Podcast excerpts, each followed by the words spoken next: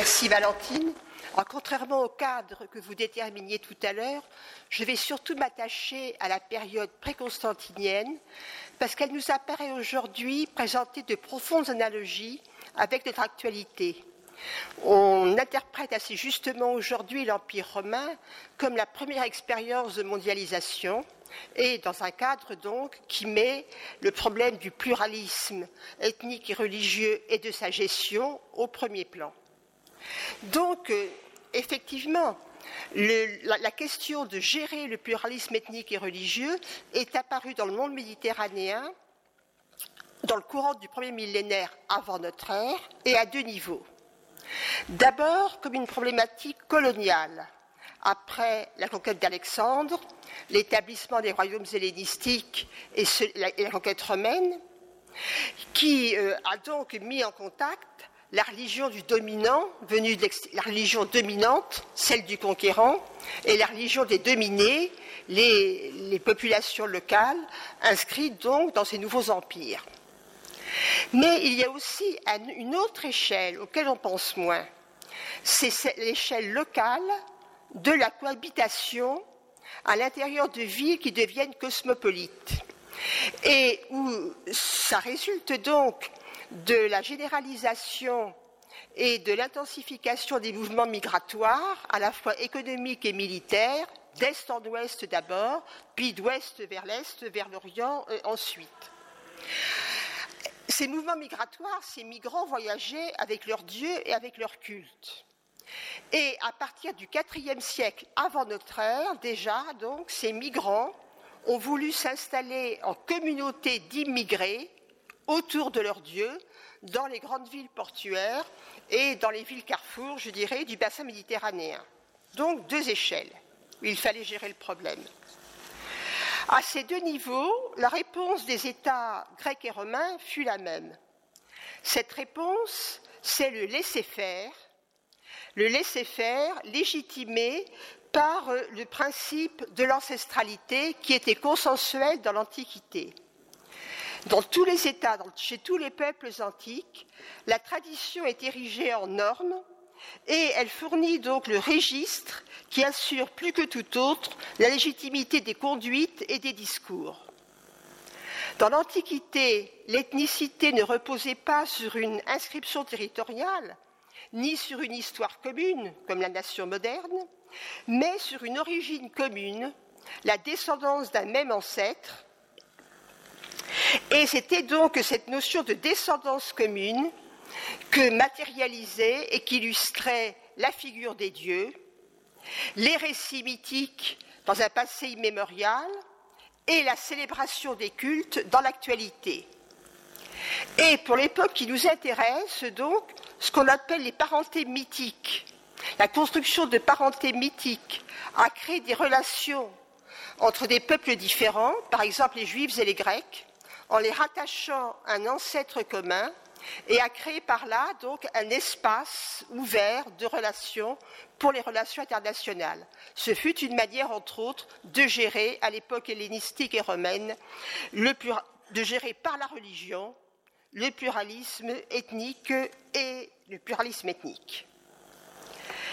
Donc la religion d'un peuple était considérée comme une tradition constitutive de son identité et tous les documents grecs et romains relatifs à un culte étranger utilisent les mêmes formules et la même référence à son caractère ancestral. Qu'il s'agisse de décrets des cités grecques, qu'il s'agisse des chartes de privilèges octroyées aux grands sanctuaires orientaux, ou encore donc des rescrits romains qui n'ont fait que reprendre en définitive une jurisprudence. Et on, on établit donc aussi le devoir pour le souverain étranger, le conquérant, de maintenir la continuité des cultes locaux avec les pratiques rituelles particulières et afférentes. Et cette volonté de continuité était facilitée par le fait que les empires antiques, jusqu'au IIIe siècle de notre ère au moins, ont fonctionné largement sur un système d'union personnelle, le souverain étant investi par les grands sanctuaires de son royaume. L'empereur Vespasien, en 68 de notre ère, s'est encore fait investir par le temple de Sarapis en Égypte, à Alexandrie, avant de gagner Rome. Dans la formulation la plus complète utilisée par les chancelleries antiques, tout peuple a le droit, je cite, d'honorer ses dieux ancestraux selon sa coutume ancestrale. La catégorie particulière des cultes ancestraux est reconnue par Platon, pourtant très réticent vis-à-vis des cultes étrangers ou privés. Aucune autorisation des pouvoirs publics n'était donc nécessaire à l'établissement d'une chapelle d'immigrés dans une ville quelconque du monde gréco-romain. Cependant, il y avait parfois un débat public dans la mesure où pour devenir propriétaire et pouvoir euh, acquérir donc le terrain nécessaire à la construction d'une chapelle, étrangère, il fallait le droit de propriété qui était privilège des citoyens et qui nécessitait un vote donc euh, du corps civique. Et là, on voit le principe d'ancestralité fonctionner quelquefois avec un caractère limitatif. Je vais gloser les clauses, mais ça voulait dire oui, on vous donne ce qu'il vous faut pour construire la chapelle de votre Dieu, selon la coutume ancestrale, mais n'allez pas plus loin que la coutume ancestrale. Ça voulait dire quoi en définitive? Ne pas faire de prosélytisme, ne pas sortir donc du cadre prédéterminé du culte ancestral. Ainsi, dans le monde gréco-romain, la liberté religieuse s'est définie le plus longtemps comme une liberté collective nécessaire au maintien d'une appartenance et d'une identité commune. C'est essentiellement, comme vous l'avez dit, la liberté de culte, liberté de culte qui garantit la spécificité des rituels et donc l'identité. Elle ne préjuge en rien de la liberté de conviction, puisque, comme vous l'avez dit, les croyances étaient rejetées dans la sphère du privé. Voilà donc pour les principes. Dans un deuxième temps, je voudrais passer à l'application de ces principes à l'application circonstancielle de ces principes en faisant ce que font le plus souvent aujourd'hui les historiens des religions, c'est-à-dire des enquêtes de terrain, à travers évidemment les textes et l'archéologie. Donc bien sûr, il y a eu dans l'Antiquité, vous le savez tous, des répressions, des répressions à caractère à la fois politique et religieux, révoltes de, de peuples dominés, politico-religieuses, mais aussi persécutions de communautés philosophiques, persécutions de communautés mystiques. Les monothéistes, juifs et chrétiens, n'ont pas été les seuls persécutés, loin de là, ou victimes de répression ponctuelle. Je voudrais m'attacher plutôt revenir au culte des migrants et à la façon donc où ces cultes d'immigrés ont été traités dans les cités dans une expérience de cohabitation.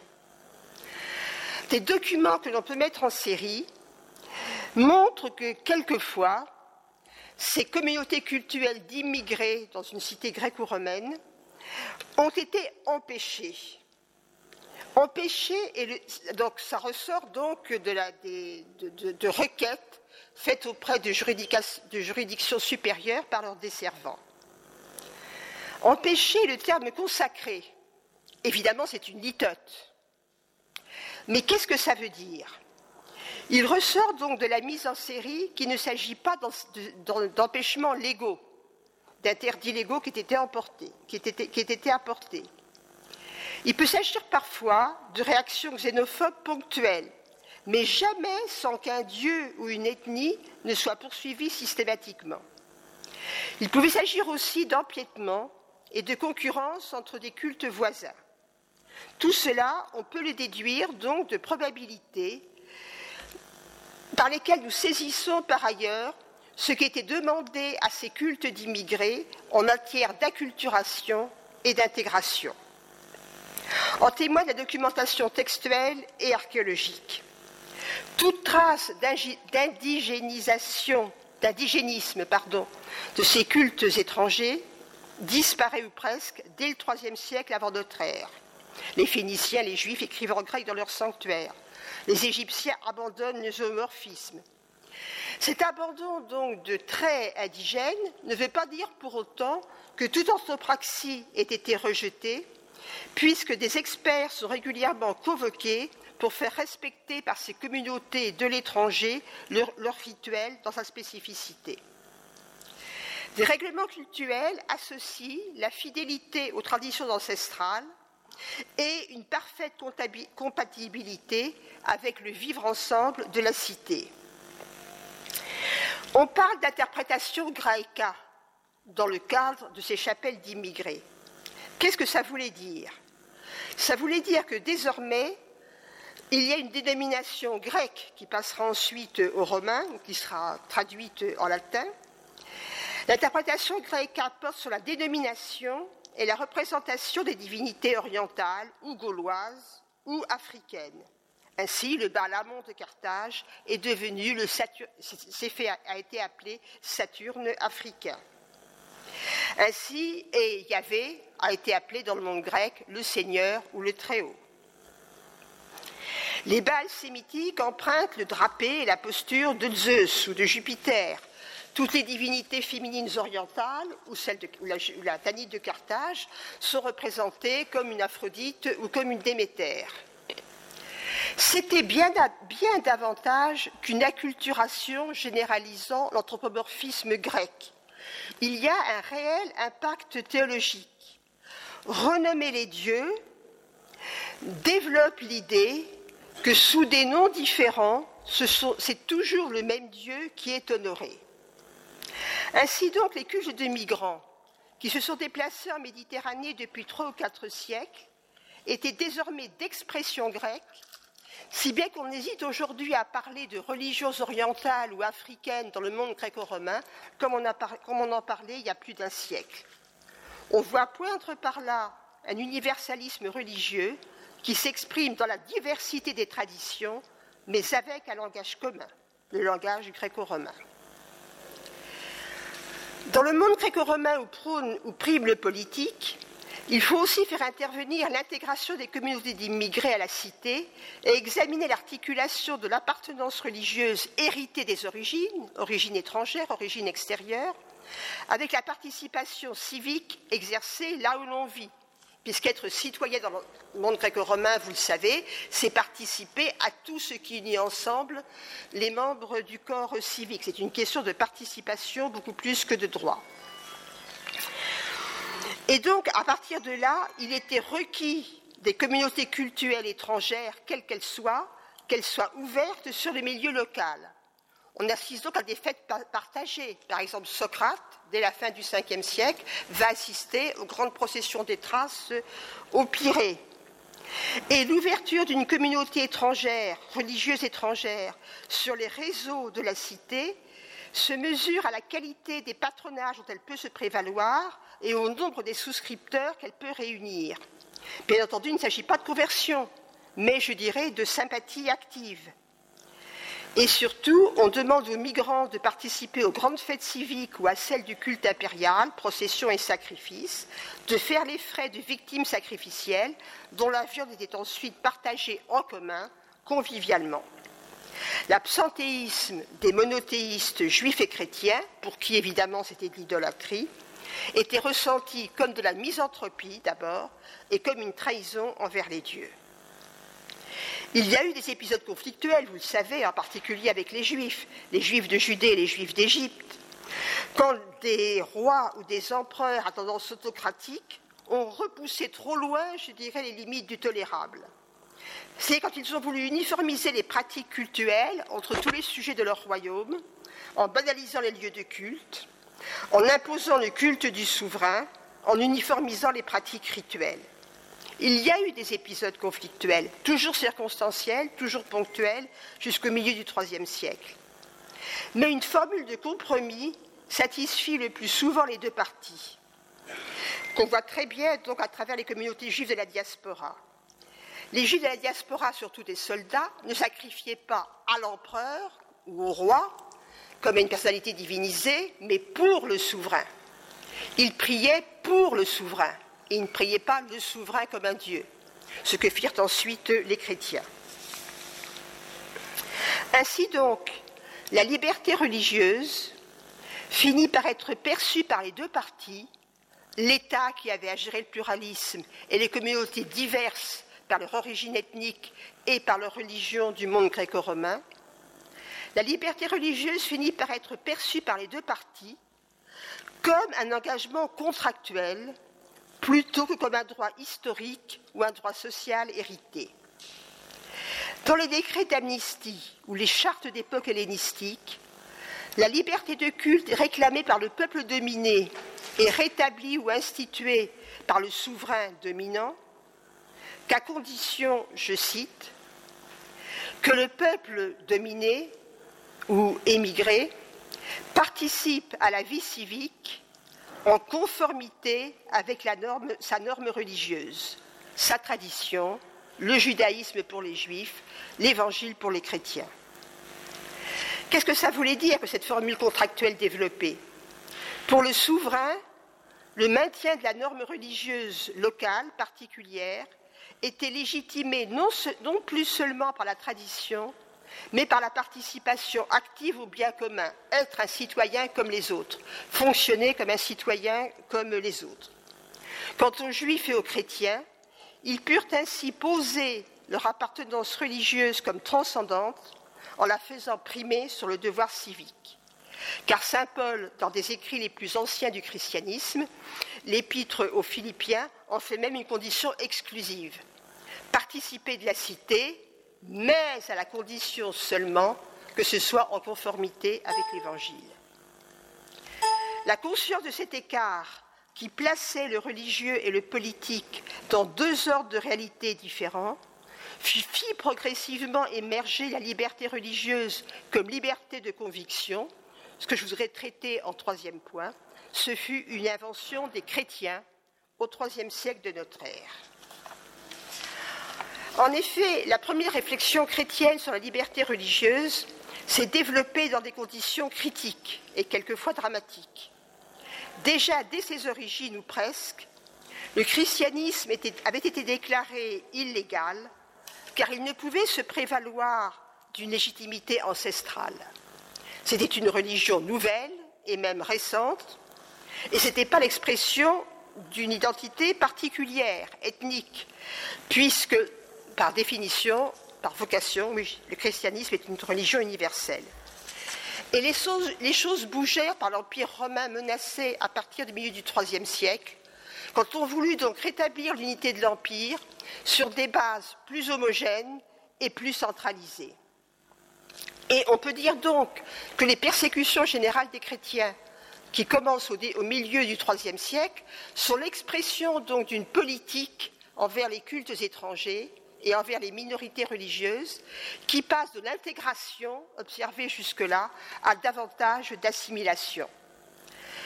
Dans ce cadre, Tertullien de Carthage, auquel je voudrais rendre hommage évidemment ici, a commencé par défendre la liberté religieuse des communautés chrétiennes sur la base finalement assez conventionnelle de ramener les communautés chrétiennes dans le droit commun des associations, en insistant donc sur le droit de réunion la liberté de réunion et la liberté d'association. Mais il alla ensuite plus loin en faisant intervenir la liberté de conviction et la libre adhésion. Pour des raisons théologiques, mais étendues à tous, à toutes les religions de l'Empire, le culte, dit-il, implique la liberté, car il ne saurait être opératoire comme une relation avec le divin que s'il est librement consenti. Donc l'État ne peut déterminer ou interdire le choix de la divinité, et la liberté religieuse est un droit de l'homme et une exigence naturelle plutôt qu'un droit social. Pour Tertullien, la libertas religionis, la liberté religieuse, c'est l'optio divinitatis, le choix de la divinité. Pour finir, cette idée qui fondait la tolérance sur un principe nouveau fit son chemin durant tout le IIIe siècle jusqu'à inspirer les deux premiers édits de tolérance que connut le monde antique, celui de Galère en, 311 et ce qu'on appelle l'édit de Milan en 313. La liberté religieuse y est définie comme un droit de la personne, une potestas en droit romain. Chacun, je cite, ayant la libre possibilité de suivre la religion qu'il désire, les chrétiens comme les autres. C'était en fait la liberté des religions, L'édit de Milan ne donne pas au christianisme son autorisation légale, pas plus qu'il ne lui accorde de faveurs particulières. Il lui donne la même place qu'à toutes les religions de l'Empire, y compris le manichéisme, autre religion nouvelle. l'édit de Milan, après l'édit de Galère, institue la liberté des religions, de toutes les religions. Cela devait durer un siècle, pas plus d'un siècle, jusqu'à l'édit de l'empereur Théodose en 381, qui imposa le christianisme nicéen comme religion de l'Empire et comme religion d'État. La question de la religion dominante et de son hégémonie se trouvait désormais reposée et introduisait le politique dans le religieux, comme vous l'avez vous-même présenté. Je vous remercie.